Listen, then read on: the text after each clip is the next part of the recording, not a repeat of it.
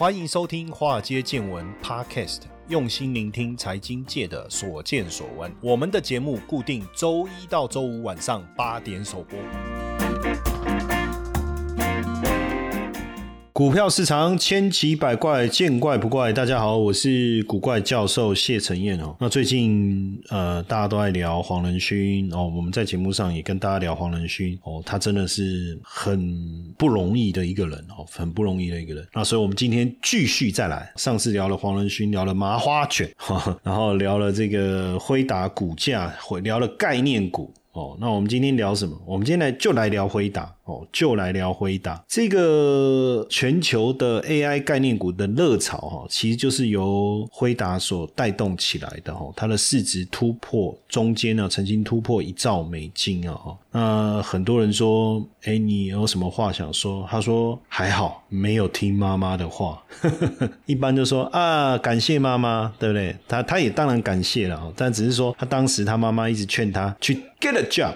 Get a job. 就叫他说啊，你不要去扯头咯，啊，钱干没想要做头给的是嘞。哎，为什么觉得这个话跟我妈讲的一样？然后他就跟三跟呃，就是两另外两位伙伴哈，共同创办人，在这个 Dennis 的这种家庭餐厅，台湾有没有类似的类似这种家庭餐厅？之前好像有一家叫什么？嗯，我有点忘记了，就就是蛮美式的风格，时时乐应该也算吧哈。可是他一进去，你你就是要吃牛排啊，吃他的。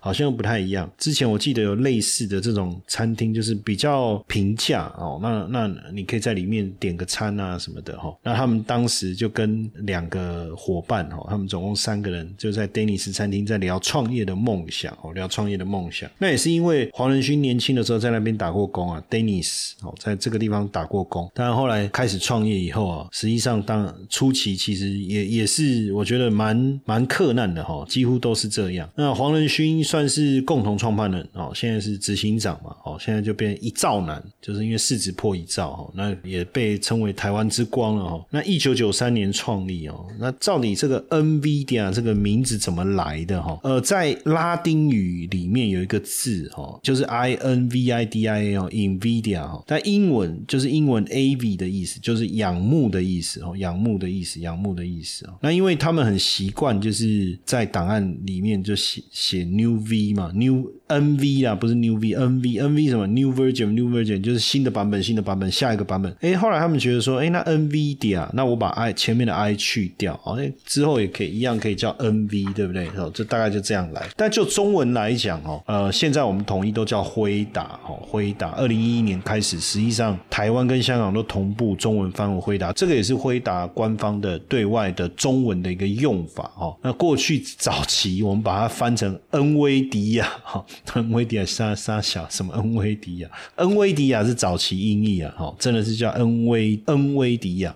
那如果你有看过英伟达，英伟达有没有这个中国的一个翻法了哈？那实际上这个《金金周刊》也有针对黄仁勋做了一个完整的一个报道哈，其其中里面有讲到一个原来那个呃黄仁勋哦哦打乒乓球就桌球很厉害，曾经有登上这个运美国知名的运动刊物哈，美国知名的运动刊物。当然在最最重要也是一方面他要打工赚钱呐，哦打工赚钱，后来也。也对数学跟工程产生了兴趣，哦，那也就往这个方向走，确实是相当的不容易，哦。这里面还有一个小故事，我觉得很有趣，哈，就是呃，这中间他们曾经跟，应该是说之前担任 TVB 的董事长的张孝威了，哈，曾经在。呃，台积电担任财务长。那他说，在一九九八年的时候，就张张孝威进入台积电，然后他们当时有个客户，然后就是会一直下单，一直下单，产品呢是不错，可是呢付款呢常常 delay，那甚至这个货款呢已经累积了几百万美金了这样子哈。那当然他就想说，哎，既然是他的客户，可是产品好像不错啊，付款又有问题，怎么办呢？所以他到美国出差的时候，就亲自去拜访。一下，最主要当然这个叫 KYC 啊，哦，就 Know Your Custom，。主要也是为担心说会不会有什么风险。那看完以后，你知道那个黄仁勋哦，就跟这个张孝威应该是这样讲，就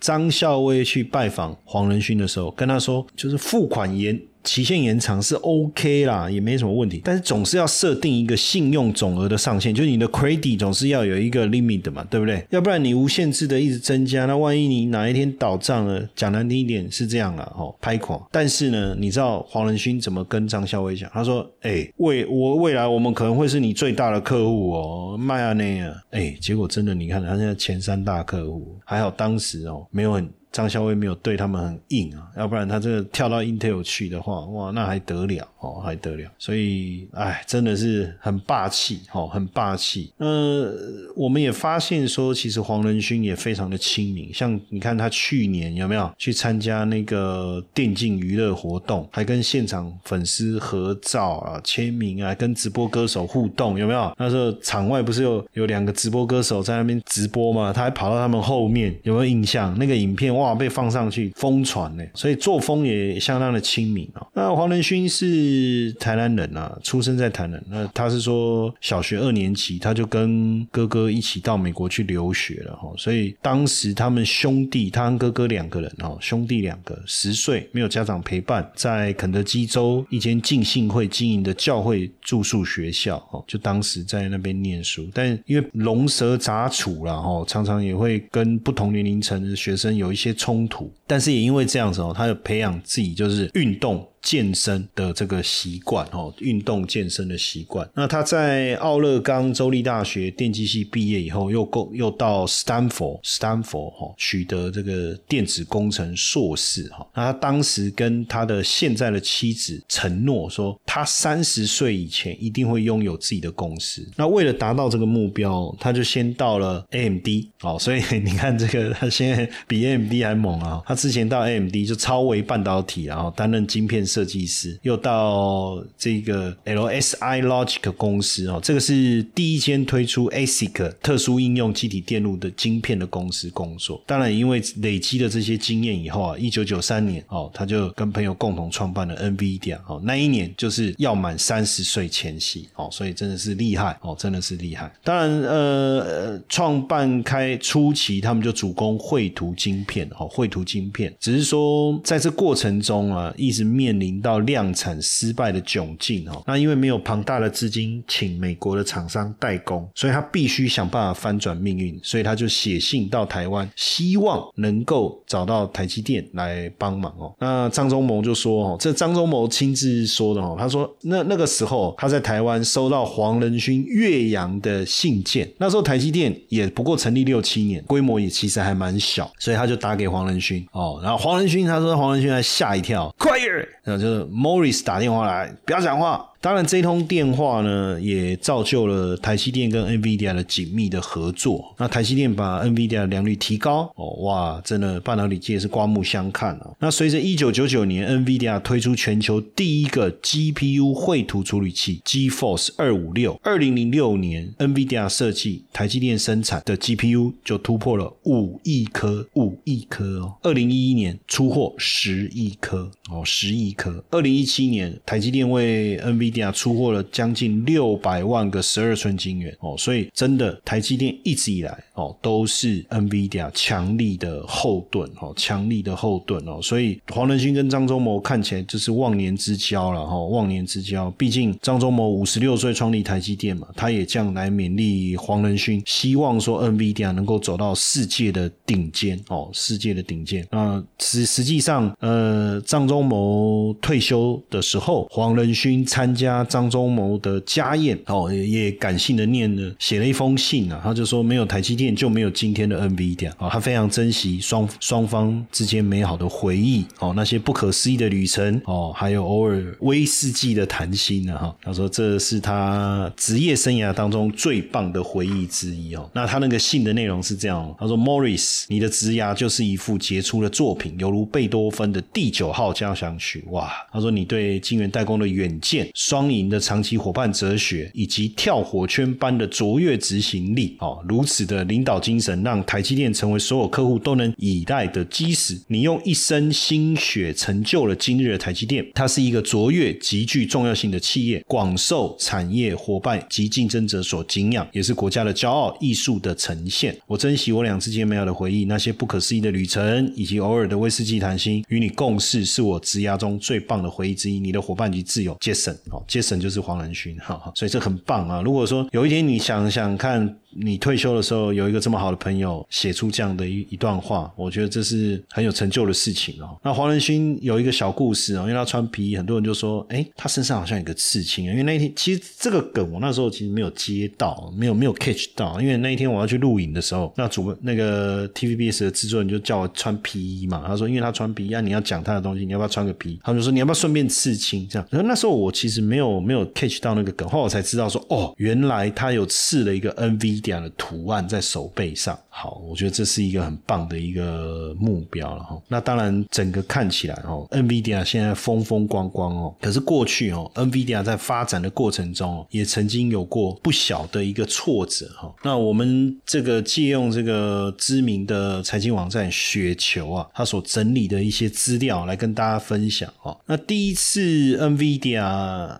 所遇到的挫折，当然是就从成立的时候哈，生不逢时哈，生不逢时。后面还有几次，分别是二零零二年哦，二零零七年，还有二零零七年，大家大概可以知道了。呃，其实二零零零二年就科科技泡沫化嘛，二零零七年就金融海啸。哦，在二零一二一三这几个哈，那一九九三年，黄仁勋跟两个伙伴出来创办这个 NVIDIA，当时当然他们也没有想到公司会成长成现在这样的一个规模，但是他们一直认为说高速图形运算一定是未来的方向。为什么？因为他自己玩游戏啊，他玩到这块就是电玩游戏，就是你要透过高速的运算，不管你的画面或是游戏的一个进展，对不对？他就觉得说他受不了那个慢，所以才去。决定要来创办这个辉达嘛？那一九九五年的时候，好，他们就推出了第一款以游戏主机的为主，就是应该就是以游戏主机为主，对，多媒体加速器叫 NV One。好，那这个这一款就是加速器集合了图形。其实我不知道各位有没有玩游戏的经验，就是说你要让整个游戏跑起来顺畅，画面好看，色彩饱和，确实包括显示器啊、图形处理啊、音效卡这些。那他把这些集中在一起，就吸引了 Sega 哦，所以当时 Sega 在他的第六代游戏机个人电脑上面就采用了 NV One。当时微软也推了以图形用户界面为主要的 Windows 九五啊。那当然，因为那个时候开始大家把游戏主机转向 PC 哦，那时候确实有面临到一些挑战。那因为 NVIDIA 在研发 NV One 的时候啊，产业内哦，产业内没有德瑞三 D、OpenGL 这样。的一个多边形的三 D 标准，所以它采用的是二次方程纹理贴图来做立体图形实现的方式，就没有办法跟产业这个兼，就是没有没有兼容产业的通用标准啦。简单讲是这样，所以就导致它的市场的销量当然就快速的下滑哈。那本来 Sega 很支持它嘛，那这时候怎么办？所以他就跟黄仁勋就跟 Sega 的执行长说，很抱歉，因为我们设计的方向错误了，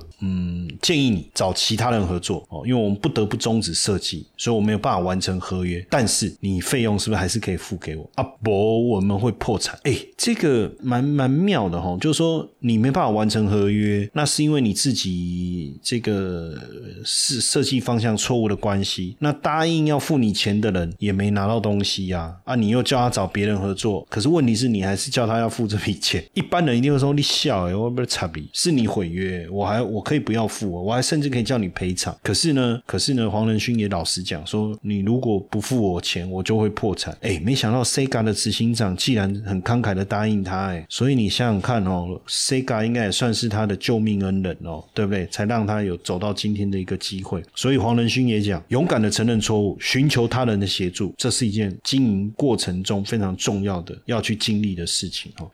六周高效美股策略的课程哦，免费直播时听，我们现在限额一百位。不需要盯盘，不用大笔的资金，就有机会让收入翻倍哦。哦，时间就在六月十六号晚上九点，要来跟各位分享这堂课的内容，包含看懂美股景气指标，掌握美股投资趋势的三个关键，还有美股投资获利的三个核心秘密啊。不管你是小资族还是财经小白，都可以利用这套模组，一步步实现收入翻倍的成就哦。立即点击资讯栏连接报名直播，或是到古怪教授的脸书粉丝页来查看详情。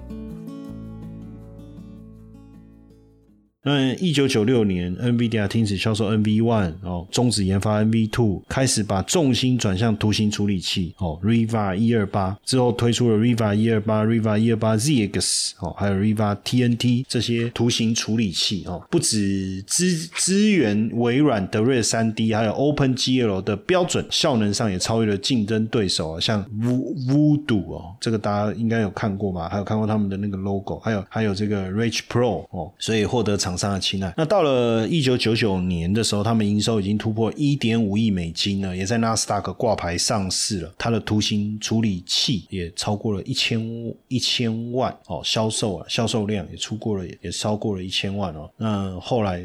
当然，当然，正式也成为产业的老大，因为他们业绩持续的一个增长哦。那当然，在 PC 就是微软 Intel 是 NVIDIA，怎么样也绕不开哦，怎么样也绕不开哦，怎么样吧？当然，这个也一直在影响着 NVIDIA 的一个发展哦。那两千年为了进军游戏主机产业，微软就找了 NVIDIA 去研发 Xbox 的图形的晶片，那时间只有一年那但是当然，这个最后还是研发上还是有一些推迟，然后还是有一些推迟。所以那一次的微软的 S 八十就败给了 Sony PS Two 嘛，哈。那后来微软打算降低 S Box 哈的售价，就第二代产品的售走一下，就要求 NVIDIA 能不能降低它晶片的价格。但是因为晶片利润不高啊，所以黄仁勋没有同意啊。加上这个品质控管的问题，当然成本也升高了，性能又降了哈。所以最后微软就把订单交给 NVIDIA 竞争对手 ATI 哦。那这一次的失败，当然让 Nvidia 付出了非常惨痛的代价。哦，不止二零零三年的营收大幅度减少，也错过了微软 DirectX 9的规格这些讯讯息哈，而且在当年推出了 GeForce FX 的兼容性也败给 ATI 推的这个 Radeon Radeon 哦九七零零哈。当当然零四年到零七年啊，NVIDIA 在游戏跟专业绘图处理器这一块哦，就稳定的一个成长哦，稳定的一个成长。到了二零零八年。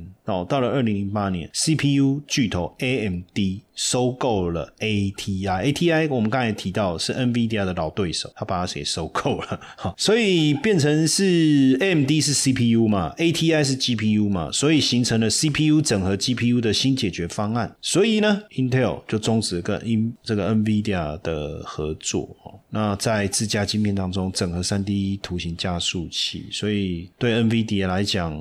两个巨头的夹击哦，那 NVIDIA 怎么办呢？就往高性能独立显卡这条路来走，但是它主打的这个高阶笔记型电脑独立显示产品却有散热的品质问题哦，所以你看哦，一一次又一次的问题出现哦，然后二零零八年 NVIDIA 营收也突然骤减百分之十六，你知道那那一年它的股价跌到多少钱吗？三十七块跌到六块美金。如果那时候，当然我们现在都在讲屁话了哈，就那时候它跌到六块美金的时候，你看得懂，你给它投下去，哇，起码不得了。但是对我们就是没有这种远见啊，没办法，我们现在都在讲屁话，对不对？都在讲屁屁话。那零九年到一二年，NVIDIA 表现平平，但是为了对抗高通，当然也做了一些变化哈。也二零一二年，深度神经网络技术在通用 GPU 的支持下有一个重大的突破，包含电脑视觉啦、语音。识别啦，自然语言处理啊，这些都获得了快速发展的条件哦，所以也让 NVIDIA 数据中心的业务呢蒸蒸日上。所以你就可以，其实你可以讲说，呃，是不是？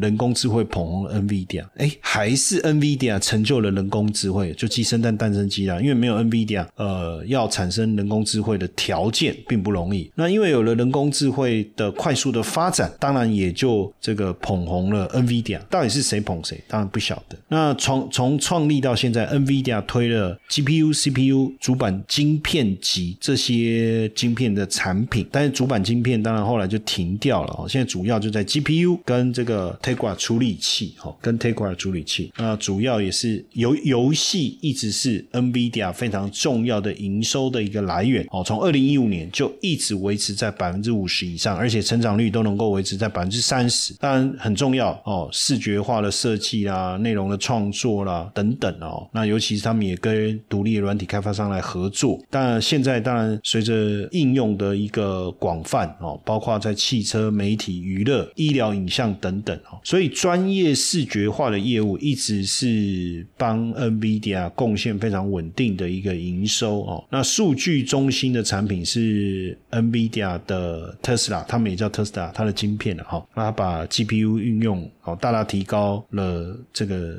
高性能电脑跟数据中心的计算的表现，而且大幅度可以降低它的耗能。运用在航空啦、生物科学啦、流体力学哦，就是流体的模拟啊、能源的探测跟 deep learning，还是说计量金融、数据分析等等哦，这是应用非常非常广泛，所以也让它的数据中心的业务持续而且大幅度的一个增长。像 NVIDIA 的产品，现在应该已经被广泛的运用在超过一千万辆的汽车当中，不管是导航啦、驾驶系统的视觉化，实际上就导航这件事哦，我真的很有话要讲哦，就是说现在的导航系统，我觉得还是不够聪明，要再更聪明一点，就是你你输入了地址以后，它一定要能够带你走最不会塞车的那条路，对不对？而不是说这几条路哦啊，时间多少啊，你自己选，这个路线太固定了。当然，再聪明一点，哇，那就不得了了哦，不得了。当然，现在这个全球半导体持续的一个增长哦，那 NVIDIA 的成长率在产业当中算是一枝独秀，一枝独秀。那二零一六进入到二零一六年哦，NVIDIA 在投资者关系大会上哦，就特别指出两大商业模式哦的一个驱动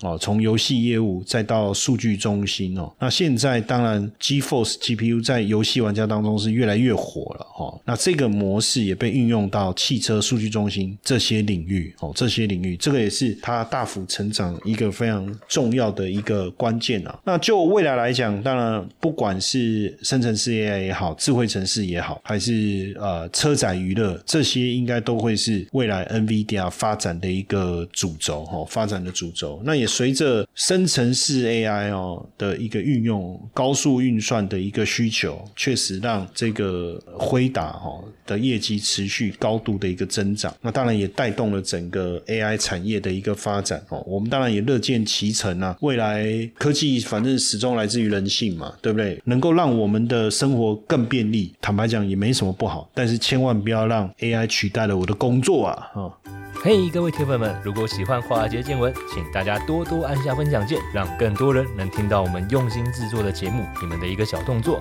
是支持我们节目持续下去的原动力哦，快去分享吧！